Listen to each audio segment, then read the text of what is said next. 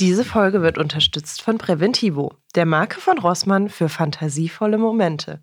Bei Preventivo findet ihr Kondome, Toys und Gleitgel im Sortiment.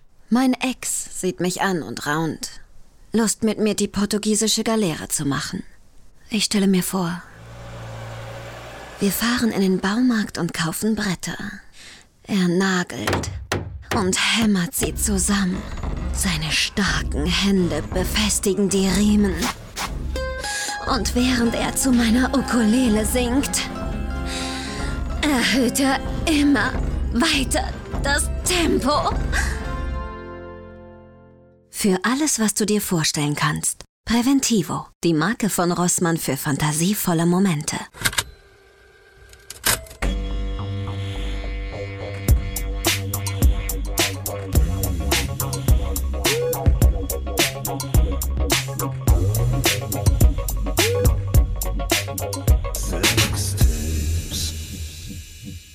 Hallo ihr Lieben und willkommen zurück zu einer neuen kleinen Folge von Sextapes. Am Mikro sind für euch wie immer Lotte und Lilly und mit im Studio Micha, der sich ganz klammheimlich mucksmäuschenstill verhält.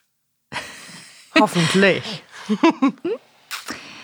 Wir haben wieder ganz viele tolle Zuschriften bekommen und Anrufbeantworter-Nachrichten und Messages und wir haben uns sehr gefreut. Und ich würde sagen, wir starten vielleicht auch direkt rein mit einer Anrufbeantworter-Nachricht. Ja, ich spiele die mal ab. Hallo Lilly, hallo Lotte. Ich wollte ein bisschen, euch ein bisschen was ähm, zu meinen Fantasien erzählen, wie ihr ja, gefragt habt in der letzten Folge. Und ich hoffe, es wird nicht zu lang. Ich habe mir ein paar Notizen gemacht. ähm, ich hatte als Kind eigentlich immer schon irgendwie Fantasien und habe in meinen Fantasiewelten zum Einschlafen gelegt. Und das Thema war eigentlich, seit ich zurückdenken kann, häufig das Thema von Gefangensein, sich unterwerfen und willenlos sein. Ähm, in der Pubertät ist das dann irgendwie so ein bisschen sexualisierter geworden äh, und war eigentlich auch so meine einzige Auseinandersetzung mit dem Thema Sex, ähm, aber auch nicht so richtig. Ich habe mich eigentlich war wenig selber angefasst und gar nicht masturbiert und hatte mit 19 meinen ersten Freund und habe dann alle Fantasien komplett weggewischt und ja nicht mehr ausgelebt und ich kann euch absolut nicht mehr sagen, warum das so war zu der Zeit. Ähm, ja, und mit 26 Jahren, also so vor zwei Jahren, habe ich ähm, dann angefangen, Pornos zu schauen und war sehr, sehr erstaunt, weil ich ganz, ganz viele Elemente aus meinen Fantasien, die ich früher hatte, ähm, tatsächlich in den Pornos wiedergefunden habe, ähm, ja, was mich irgendwie erstaunt hat, weil ich da ja sozusagen selbst irgendwie drauf gekommen bin, auf ganz viel, ja, was, was dann Leute ausgelebt haben, auch an sehr kreativen ähm, Arten Sex zu haben. Ähm, ja, und seit da habe ich mich eigentlich wieder voll in meine Fantasiewelt gestürzt und mag super gerne, mich daran aufzuhalten und das in einer gewissen Form wie früher, nur halt äh, jetzt noch ja viel, viel ähm, sexualisierter und ja, viel, viel offener. Und wie ihr vermutlich schon irgendwie rausgehört habt, äh, ich mag BDSM und ich bin devot. Und ähm, ja, habe diese Welt äh, ja das Ganze in der Realität auszuleben, erst so vor einem Jahr wirklich für mich entdeckt mit äh, einem lieben neuen Menschen, den ich kennengelernt habe. Und ja, wir experimentieren super viel aus und probieren sehr viel aus. Und trotzdem habe ich sehr viele Fantasien immer noch, die ich absolut niemals in der Realität ausleben möchte. Das sind wirklich krasse Fantasien stellenweise und gehen man könnte es hm, ja im Vergleich mit dem Begriff Vergewaltigung äh, beschreiben, aber irgendwie passt dieser Begriff nicht für das, was ich irgendwie in meinen Fantasien auslebe. Das sind für mich einfach zwei komplett verschiedene Sachen. Ähm, und ich habe viel Zeit für mich gebraucht, bis ich das wirklich akzeptiert habe, dass es für mich okay ist, solche Fantasien zu haben. Ähm, und da wäre vielleicht auch wichtig zu sagen, also ich bin Feministin und ähm, ja, für mich sind das wirklich zwei Welten. Einmal die reale Welt, ähm, in der ich lebe und dann diese, diese zweite Welt, in der es für mich komplett okay ist, äh, ja, solche Fantasien zu haben im ja, Bereich BDSM und äh, die auch ja in, zu wissen, in einem gewissen Maß in der Realität äh, auszuleben. Ich frage mich immer noch, woher eigentlich meine Neigung kommt. Äh, ich kann es nicht sagen. Es ist, ich weiß nur, es hat schon super früh bei mir begonnen äh, mit dieser Richtung. Und ja, ich finde es aber einfach sehr schön für mich, ähm, dass ich mich irgendwie damit abgefunden habe, dass ich jetzt, ja, dass ich wirklich etwas gefunden habe, was mir so beim Sex äh, wirklich Spaß macht. Und ja, ich äh, freue mich sehr auf die Folge ähm, und freue mich sehr, von den Fantasien von hoffentlich noch mehr Leuten zu hören. Und genau, nochmal ganz lieben Dank für euren Podcast. Ich höre euch super gerne und äh, bis dann. Tschüss. Ich finde es richtig schön, dass sich Menschen mit so einer langen Nachricht bei uns melden und auch so offen sprechen. Also mich hat das, ich bin da, glaube ich, jedes Mal aufs Neue so krass berührt, wenn Leute irgendwie so viel von ihrem Leben und ihrem, von ihrer Sexualität mit uns teilen. Ähm, und finde es ganz spannend, dass so eine Resonanz auch auf unsere letzte Folge dann kam. Also ich habe gerade schon Gedanken weitergesprungen mit, auch alle anderen, die wollen, können sich gerne bei uns melden und solche Geschichten teilen, weil ich glaube, das ist auch für die Menschen, die zuhören, ganz spannend mhm. zu hören, wie weit die Bandbreite gehen kann. Also wir haben ja auch zum Beispiel dieses Thema Vergewaltigungsfantasien kurz angeschnitten mhm. und dass das halt, also genau das, was, äh, was sie auch beschreibt mit diesen zwei Ebenen. Das eine ist irgendwie die Fantasiewelt und das ist irgendwie für sie auch sehr klar, dass es da bleibt. Und es gibt halt eine gelebte Sexualität, die vielleicht Elemente aus dieser Fantasiewelt übernimmt, aber nicht unbedingt alles übernehmen muss. Das fand mhm. ich irgendwie ganz schön, da nochmal aus so einer erlebten und gelebten Sexualität einen Erfahrungsbericht zu hören. Ja, fand ich auch total schön, auch gerade mit dem Zusatz, ich bin ja auch Feministin, ähm, weil ich glaube, dass es äh, also generell bei Fantasien, also vielleicht nochmal für alle, die das nicht so fleißig regelmäßig hören. Wir haben letztes Mal über sexuelle Fantasien gesprochen. Das war sozusagen das Thema. Dementsprechend haben wir auch aufgerufen zu, erzählt uns doch eure sexuellen Fantasien. Und wir haben äh, auch noch ein paar andere Zuschriften bekommen, aber es hat sich niemand so sehr getraut, wie jetzt äh, diese Person, uns wirklich so das Herz auszuschütten und das so richtig zu erzählen. Und wir freuen uns natürlich über noch mehr. Ähm, und wir haben ja letztes Mal eben auch darüber gesprochen, dass es eben auch ganz viel ähm, oder schnell so diesen Übergang gibt von ähm, eine Fantasie ähm, ist vielleicht auch manchmal eine Fantasie, weil sie in der Realität nicht sein darf, weil sie da eben so schambehaftet ist oder so. Und dass es eben auch viel zu tun hat mit, ähm, was darf ich überhaupt denken und was darf ich überhaupt mir vorstellen und so. Und dass es eigentlich so schade ist, weil es in der Vorstellung hier eigentlich gar keine Begrenzung gibt. Eigentlich darf ich mir ja alles vorstellen.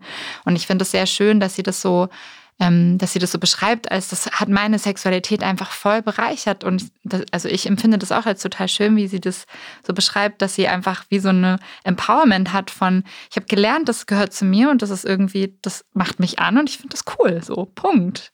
Und da muss ich mich nicht vor mir selber rechtfertigen oder so. Ja, wobei ich das tatsächlich schade finde, dass man gerade, wenn es um Unterwerfung und Devotsein als Frau, ich lese sie jetzt einfach mal weiblich, beziehungsweise sie hat sich auch als Feministin bezeichnet, ähm, dann dazu sagen muss, aber ich bin ja Feministin. Hm. Und ich so denke, ja, aber das, also das schließt sich überhaupt nicht aus und ich verstehe aber total, woher dieser Impuls kommt, mhm. das noch hinterherzuschieben. Und was ich tatsächlich auch spannend fand, ähm, war der Punkt, den sie gemacht hat mit, ich weiß gar nicht, woher das kommt, wo ich so denke, muss man das wissen? Also mhm. Also muss es irgendwie einen klar benennbaren Ursprung geben oder irgendwie eine Erzählung, warum das, mhm. warum diese Spielart von Sexualität mich anmacht? Ich denke, nö, wenn es dir Spaß macht und du auch noch eine Person gefunden hast, mit der du das ausleben kannst, mega cool. Ja. Ich habe, ich muss, ich hatte gerade so einen Gedanken, den Gedanken, Entschuldigung, überschlägt sich direkt alles. Äh, ich hatte gerade so den Gedanken, äh, mir ist gerade wieder eingefallen, dass ich zum Beispiel voll den Spleen habe mit Kellergeruch.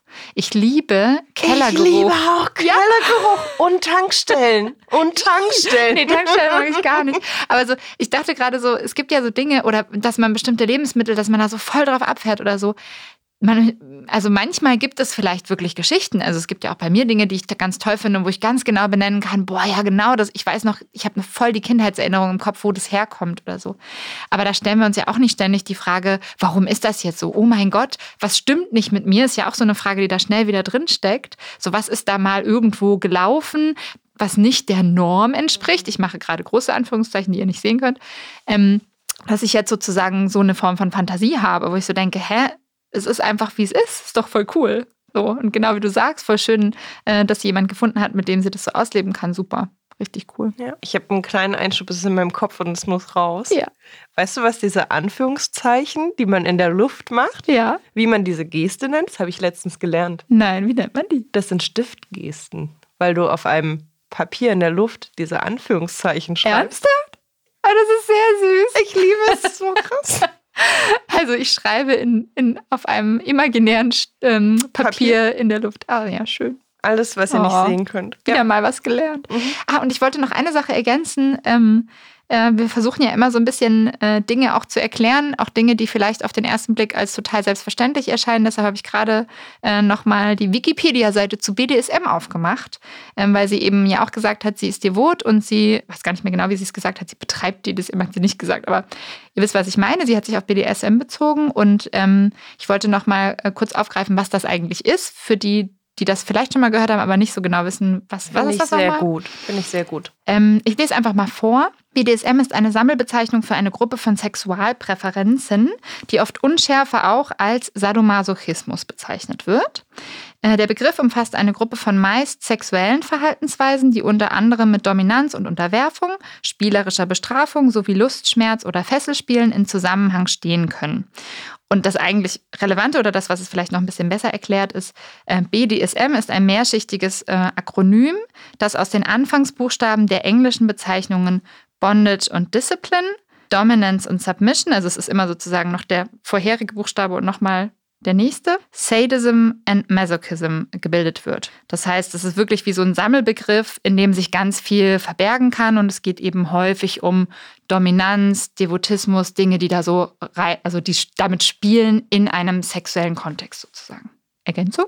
Absolut nicht, nö. Also ich finde, das trifft es ganz gut. Es zeigt auch irgendwie, dass das eine ganz, ganz große Bandbreite aufmacht, was irgendwie darunter fallen kann. Bist du bereit für die nächste Anrufbeantworter-Nachricht? Ja. Sehr gut. Ähm, die bezieht sich auf eine etwas ältere Folge, nämlich zur Polyvagaltheorie. Und ich fand es ganz spannend, weil diese Folge hat so super unterschiedliche Reaktionen hervorge äh, hervorgerufen von Nachrichten, die sagen, was für ein Blödsinn, das hat überhaupt nichts mit mir zu tun, bis hin zu großen Liebesbekundungen. Und ein paar davon haben wir heute irgendwie gesammelt, weil die jetzt irgendwie die Tage aufgelaufen sind oder in den letzten Wochen. Und ich starte mal mit einer Anrufbeantworter-Nachricht dazu. Hallo, ihr Lieben. Ihr kennt mich vielleicht noch von dem Liebeskummer-Podcast, da habe ich euch schon mal eine Nachricht hinterlassen. Ähm, ich habe gerade den Podcast über die Polyvagaltheorie gehört und fand den so, so toll. Der war echt fantastisch. Also ich habe den gleich Therapeutinnen geschickt, die ich kenne, weil das ähm, super interessant war und so vielseitig und vielschichtig und ja, auch das Brainspotting habe ich selber schon mit einer Therapeutin ausprobiert und es hat mir auch irrsinnig geholfen. Ähm, da, ja, da könnte man auch noch mal tiefer drauf eingehen, weil da steckt so viel drin und ich fand es echt einen ganz tollen Podcast, auch so süß, wie ihr zwei euch da gezeigt habt und geöffnet habt und so. Ähm, big Respect, hat mir super viel Spaß gemacht. Danke dafür. Ciao. Oh, Big Respect zurück für die Nachricht. Voll schön. Ähm, ja, also Lotte, du hast es gerade schon gesagt. Ich fand es auch total spannend, weil es gibt eigentlich meistens, also so bisher ist es oft so, dass es Folgen gibt, ähm, auf die entweder nicht so eine richtige Reaktion kommt oder Folgen, auf die so total verzögert Reaktion. Also es ist so voll unterschiedlich pro Folge. So total verzögert auf einmal voll viel Reaktion kommt und es gibt Folgen, auf die direkt viel Reaktion kommt. Und meistens ist es aber so, dass eine Folge entweder so direkt Positives oder eben auch so Nachfragen äh, nach sich zieht. Also wenn manchmal Dinge einfach noch nicht klar sind oder so. Oder auch so Ergänzungen oder so. Und ich fand es jetzt wirklich auch spannend, dass bei dieser Folge über die Polyvagaltheorie das so voll aufgesplittet war. Also es gab entweder so himmelhoch jauchzend oder zu Tode betrübt im Endeffekt. Das war richtig so. Und na, Nachfragen gab es ja noch. und genau, und Nachfragen, genau. Aber es fand ich echt auch auffällig. Also es war ja auch, also es ist schon ziemlich aus dem Rahmen gefallen von dem, was wir sonst so machen. Es war schon auch eine sehr andere Folge. Also interessant, dass das so auf, auf sehr unterschiedliche Resonanz trifft. Aber ich freue mich. Also ich habe mich richtig doll gefreut, als ich die Nachricht gehört Ja. habe und habe mir das auch so schön vorgestellt, wie die Person losgeht mit ihrem Telefon und sagt, ja. guck mal, Sextapes-Podcast. Ja, fand ich auch richtig schön. Also wir haben es ja in der kleinen Folge nach dieser äh, Polyvagalfolge eben auch nochmal gesagt, dass es eben äh, in einem Kontext von ähm, äh, Traumaarbeit, äh, therapeutischer Arbeit eben häufig genutzt wird und dass es da auch so ein bisschen angesiedelt ist. Von dem her passt es natürlich super da rein. Ja, schön. Und äh, ein gutes Beispiel, das ihr auch gern häufiger zu unterschiedlichen Themen anrufen könnt. Ja. Wir freuen uns immer, wenn wir auch wieder vertraute Stimmen hören. Ähm, ich würde gleich mal weitermachen, weil wir auch eine E-Mail bekommen haben zur Polyvagaltheorie, die super lang war. Das war irgendwie ein halbes Buch, aber auch sehr, sehr schön. Und die Person hat uns erstens einen großen Absatz geschrieben, nur mit Lobhudelei. aber die, die möchte ich wirklich nicht vorenthalten, weil es einfach, es gab schon richtig gutes Lob, das kann man nicht anders sagen. Aber das war so in geballter Form. Mhm. Dachte ich so, oh ja. Ähm, ich zitiere mal kurz. Ihr beide seid so unfassbar sympathisch. Nein, eher noch empathisch, liebevoll, respektvoll, harmonisch, umarmend, unheimlich witzig, annehmend und heilend. Sprachlich fair und was ich besonders toll finde, friedliebend. Seit der ersten Folge fühle ich mich total aufgehoben und gewärmt von euren Themen und Reaktionen darauf. Und so weiter und so fort. Und ich so, oh mein Gott, wie toll! Ja. Wie großartig. Ja. Ich habe mich auch ganz, ganz äh, doll gefreut. Und also ich finde auch diese Kombination dieser Attribute, also äh, ja, ich habe mich auch wiederum äh, sehr gewärmt gefühlt davon. Vielen, vielen Dank. Das fand ich auch so schön. Und auch der Satz, der danach kommt, ähm, das, äh, jetzt habe ich es gerade verloren. Ähm, der Satz, der danach kommt, ich erkenne mich ganz oft wieder, das hat mich auch total gefreut. Also total schön. Vielen, vielen, vielen Dank. Für ja, das ist Lob. richtig toll. Und das ist halt genau das, was uns auch irgendwie so anspornt oder den Motor gibt, damit weiterzumachen. Weil wenn man solche Reaktionen bekommt, dann fühlt es sich so an, als würde genau das ankommen, was wir gerne irgendwie raussenden wollen. Ja, total. Und auch so dieser Hinweis, weil er sagt zum Beispiel jetzt auch, ich empfehle euren Podcast gerne ganz vielen Freunden weiter. Und äh, meine Freunde wurden ebenfalls sofort angefixt. Das ist natürlich auch immer super. Ähm, also so ein bisschen dieses, ähm, auch so dieser Effekt von, lasst uns mal gemeinsam darüber sprechen. Und generell, also ähm, er sagt es hier auch, dass so auch der Sex mit ihm selber nochmal, dass er so Ideen bekommen hat, nochmal ganz neu damit umzugehen und so. Das ist was, was mich immer total inspiriert und was mich so total motiviert, wenn ich höre, dass ihr wirklich was damit macht, was wir hier so erzählen oder dass da irgendwas bei euch passiert. Dann, dann bin ich auch immer ganz berührt und denke, krass, da, also weil wir reden ja hier immer so vor so einem Mikro, wir sehen euch ja gar nicht und wir kriegen nur mit, dass da irgendwas passiert, wenn ihr uns das spiegelt. Und für mich macht es dann immer so ein richtiges Gänsehaut-Feeling, wenn so ein Spiegel zurückkommt, ja. Voll. Schön. Genau, und dann gab es noch einen zweiten äh, großen, großen Teil in dieser E-Mail, den wir wirklich nicht in Gänze vorlesen können. Aber die Person hat uns dann geschrieben, dass die Folge zur Polyvagaltheorie mm, ihn ganz stark auch an die Bücher von Stefanie Stahl erinnert haben, beziehungsweise er da so eine Verbindung hergestellt hat. Und ich kannte Stefanie Stahl vor allen Dingen durch dieses Buch das innere Kind muss. Das Kind in dir muss Heimat finden, ja. war so ein Bestseller, genau. Genau. Und also ich habe das immer nur in Auszügen gelesen. Ich kann es total verstehen, warum das äh, Bestsellerbuch war. Und ich kann auch verstehen, woher die Verbindung kam. Mhm. Und dachte so, vielleicht können wir diese Empfehlung einfach weitergeben, wenn ihr irgendwie Bock habt auf ähm, in dieses Thema noch näher reinzugucken, vielleicht nochmal eine andere Perspektive dazu einzunehmen könnt ihr euch ja mal angucken, ob ihr was, das, also ob wir, ob ihr was damit anfangen könnt. Aber du meintest, du hast so eine kleine Einschränkung bei der Autorin, richtig? Ja, genau. Also ich kann das Buch durchaus auch empfehlen. Ich bin sowieso immer Freund von erstmal alles angucken und dann kann man immer noch gucken, was davon kann ich irgendwie, mit was kann ich was anfangen und was nicht und so. Mm, äh, und ich lese dann lieber Dinge, die, wo ich nur so eine Sache rausziehen kann und die eine Sache habe ich aber da rausgezogen, es hat mir weitergeholfen oder so, als dann ist nicht zu lesen sozusagen. Ähm, aber in dem Fall ist es tatsächlich so, ähm, das Buch kann ich durchaus empfehlen. Es gibt aber noch andere Literatur von ihr. Ähm, generell kommt sie aus einer Richtung, also ich habe ähm, zwei andere Bücher noch von ihr gelesen, die so sehr in Richtung gehen auch von ähm, Bindungsängsten. Also das ist so eigentlich so das Thema, aus dem sie davor, zumindest aus ihrer Literatur heraus herkommt.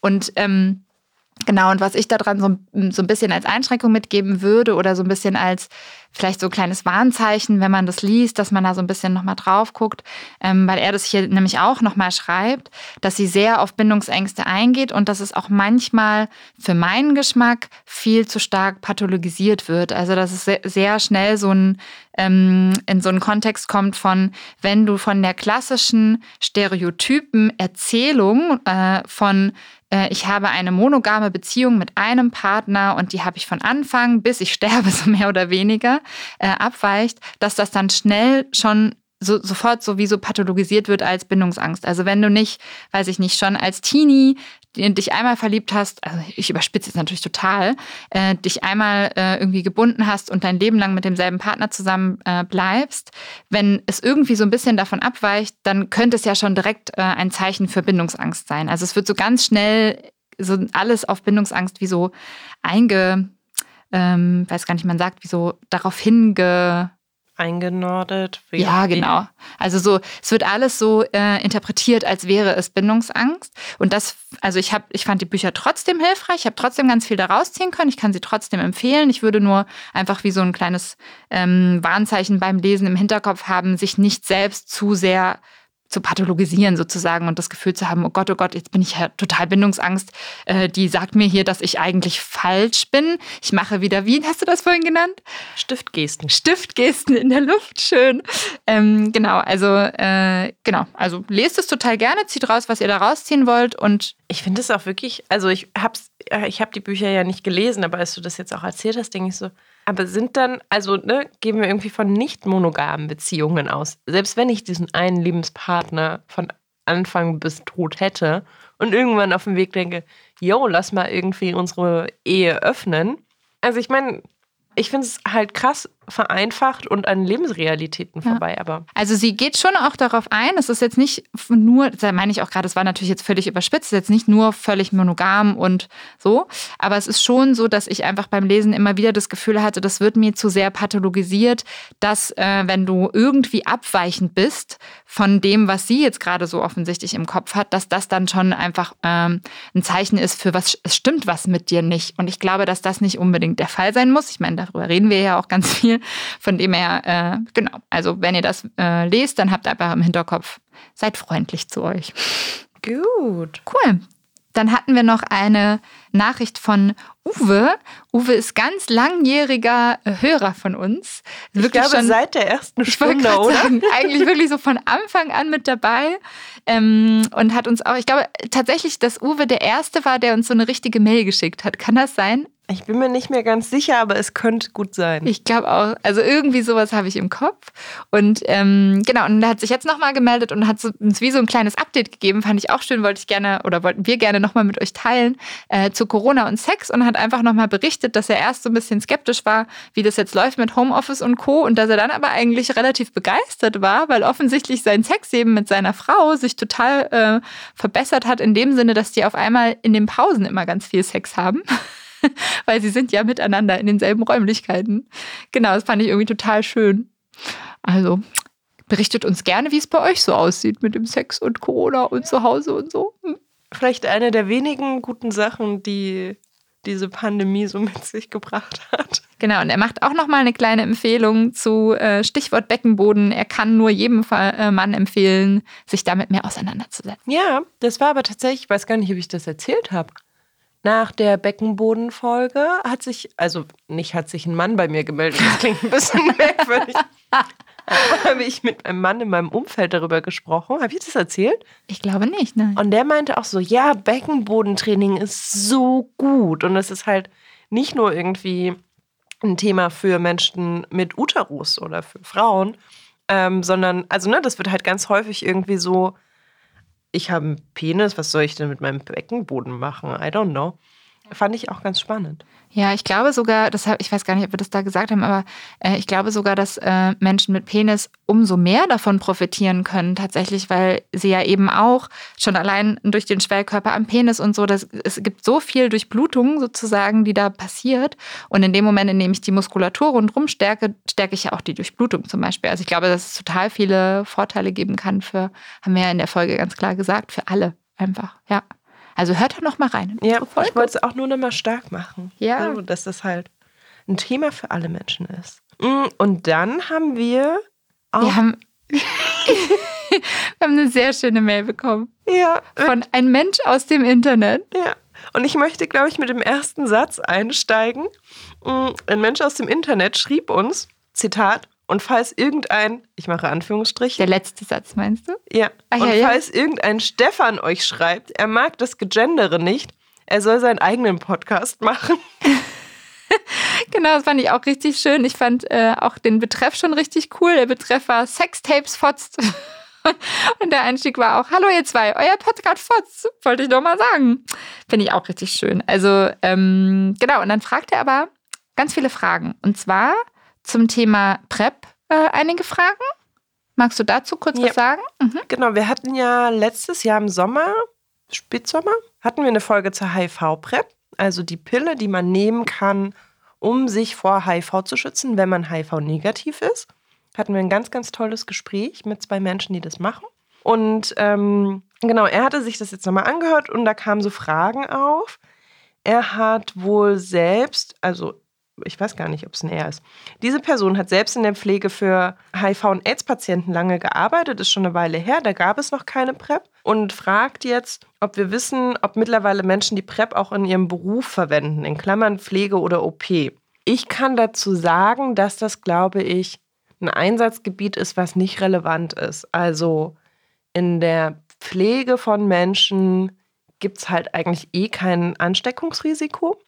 Also, keine Ahnung, was macht man in der Pflege? Man wäscht Menschen, versorgt sie. Ich habe zu wenig Einblick in die Pflege, aber es gibt ja wenig Kontakt, wo zum Beispiel Blut auf Schleimhäute trifft. So, da ist die PrEP halt eh nicht notwendig und auch kein gesonderter Schutz vor HIV. Das kann man, also Menschen mit HIV kann man genauso pflegen wie alle anderen Menschen auch, vereinfacht gesagt. Oder ganz einfach gesagt. Und im OP-Bereich ist es, glaube ich, auch, also ich lehne mich jetzt, glaube ich, sehr weit aus dem Fenster. So, das könnte man, kann man, glaube ich, nochmal nachlesen. Und ich glaube, die Menschen, die in OPs stehen, werden ja eh nochmal geschult. Ähm, aber ich hatte vorhin nochmal auf der Webseite von der Deutschen AIDS-Hilfe nachgeschaut. Und ähm, wenn es im OP einen Risikokontakt gab, heißt, also ne, man muss auch immer bedenken, wenn ein Mensch mit HIV ins Krankenhaus kommt, gehen wir irgendwie von zum Beispiel Deutschland aus, sind eh ganz, ganz viele Menschen, über 90 Prozent, die von ihrer HIV-Infektion wissen, kriegen Medikamente und können es auch nicht weitergeben. Für den Fall aber zum Beispiel, es wird ein Mensch operiert, der bis dahin nichts von seiner HIV-Infektion wusste, das kommt im Nachhinein raus und es gab irgendwie eine Situation, wo vielleicht irgendwie ein Risiko bestehen könnte von einer HIV-Infektion, dann kann man die PEP nehmen, die so ein bisschen das Gegenstück zur PrEP ist. Es ist nur ein kleiner Buchstabe, der, sich, der anders ist und das ist die Postexpositionsprophylaxe, also sozusagen die Pille danach. Wenn man so ein bisschen in diesem Beispiel von der Antibabypille und der Pille danach bleibt, also die nimmt man dann nur bei einem konkreten Anlass und einem konkreten Verdacht, ich könnte mich hier mit HIV infiziert haben, gibt es so die Pille danach. Hm. Die nimmt man auch sehr, sehr kurzfristig danach ein, die auch das Risiko verhindert. Also um das äh, runterzubrechen, wahrscheinlich gibt es eh in, ich stehe fünf Jahre lang, bin ich irgendwie Ärztin im OP, über die ganzen fünf Jahre lang ein Fall, wo ich ein HIV-Risiko haben könnte. Mhm. Und da würde es sich nicht lohnen, durchgängig fünf Jahre lang die PrEP vorsorglich zu nehmen, sondern es würde viel, viel mehr Sinn ergeben, in diesem einen konkreten Fall dann die PEP zu nehmen. Mhm. Das klingt für mich wie äh, auch eine gute Empfehlung äh, in der Pflege, weil es kann ja durchaus sein, dass es einen Moment gibt, dass, also ich denke jetzt auch an sowas wie, äh, wenn man jemanden hat, der HIV hat und äh, Demenz ist zum Beispiel, äh, dement ist zum Beispiel und keine Ahnung, in meinem Kopf spinnen sich direkt lauter Situationen aus, in denen irgendwelche absurden Dinge passieren können, der irgendwie spuckt oder so, ja. Also irgendwas, was sozusagen Aber doch auf Schleimhäute kommen kann. Aber im Endeffekt, also du hast gerade schon gemeint, das Risiko ist sehr gering. Ich denke, was in einem OP passieren kann, könnte im Zweifel vielleicht auch im Ausnahmefall in der Pflege passieren. Und dann macht es natürlich Sinn, vielleicht zu wissen, es gibt die PEP ohne R. Genau. Und ich meine, das Spucken ist halt auch ein absurdes Szenario. Ja. Also, Ja, ja, voll. Deshalb meine ich gerade so, ich merke gerade, es ist so völlig absurd, was in meinem Kopf schon so abspinnt. Aber ich arbeite nicht in der Pflege. Von ja, ja, also ich ja, ich auch nicht. ähm, ich glaube, für alle, die sich nochmal nä näher mit diesem Thema auseinandersetzen wollen, macht es total Sinn, irgendwie nochmal die Informationsfachstellen zu konsultieren. Hm. Genau, aber das so. Zum Beispiel die Deutsche AIDS-Hilfe würde ich da empfehlen. Also da habe ich heute auch nochmal nachgelesen, Mhm. weil ich mir auch nicht sicher war, wie es ist. Ähm, und habe da ganz gute Sachen gefunden. Äh, ich finde eine Sache noch voll gut, äh, dass du gerade äh, nochmal äh, klar gesagt hast, dass, dass du dir gar nicht sicher bist, ob es ein R ist. Weil ich bin jetzt einfach wie so reingesprungen mit der Annahme, es ist ein R, aber diese Person hat ja extra geschrieben, ein Mensch aus dem Internet. Deshalb möchte ich das sehr gerne zurücknehmen. Ich weiß es nämlich tatsächlich auch nicht. Nö, ja, Und ist ja auch nicht so relevant eigentlich. macht gar keinen, macht gar keinen, wie sagt man denn? Unterschied. Unterschied, danke. genau, und die Person hatte dann tatsächlich noch äh, sehr, sehr viele Rückfragen zum Thema Vasektomie, weil es wohl auch irgendwie ein persönliches Interesse gab, gibt. Ähm, ich fand das irgendwie ganz spannend, auch die, diesen persönlichen Erfahrungsbericht mit, ich bin irgendwie zum ersten Urologen gegangen, dann zum zweiten. Und da war wohl die Rückmeldung mit unter 30 und ohne Kinder ist es irgendwie fast keine Chance durchzuführen ähm, deckt sich so ein bisschen mit dem, was ich weiß von, oh mein Gott, ich habe einen Blackout. Wie heißt das denn, wenn ich das Äquivalent zur Vasektomie gerne hätte? Als Ähm. Person mit Uterus. Es ist sehr lustig, dass ich, ich google nämlich genau das gerade, also nicht, nicht den Gegensatz, aber Vasektomie. Ähm, ich weiß es nämlich auch gerade nicht. Ich habe nämlich auch gerade geguckt. Naja, aber selbst, also wenn ich ähm, zum Arzt gehen würde und sagen würde, hallo, ich bin mir sicher, ich möchte keine Kinder. Sterilisation einfach. Sterilisation, glaube ich, ja. Ihr seht, wir sind total bewandert. Ähm, aber ich habe mich damit mal auseinandergesetzt und das ist für kinderlose Menschen unter 30 und ich glaube sogar auch unter 35 nahezu unmöglich durchführen zu lassen, weil alle irgendwie äh, mit diesem Gedankenspiel durch die Welt gehen von, ja, aber was ist, wenn du deine Meinung änderst? Anyways, wir, es gab ganz viele Fragen, wie gibt es Gemütsveränderungen zur, bei einer Vasektomie? Wie verbreitet ist das? Ist es irgendwie, ist es tendenziell öfter ein Eingriff bei Menschen mit Gebärmutter? Macht man tendenziell öfter den weit größeren Eingriff bei Menschen mit Gebärmutter? Fragezeichen und so weiter. Ihr seht schon, so sehr wie wir schwimmen, wir haben uns wirklich mit dem Thema Vasektomie, Sterilisation noch gar nicht auseinandergesetzt. Hm, Könnte aber vielleicht mal ein Thema sein. Genau, also für mich war das auch so ein, äh, das schreibt die Person hier auch, könnte das vielleicht ein Thema sein? Ja, es könnte vielleicht ein Thema sein, also ist, äh, nicht ausgeschlossen, sagen wir es mal so. Und wenn, dann holen wir uns am besten jemanden dazu, der richtig Ahnung hat. Weil ihr merkt schon, die haben wir nicht. Ja.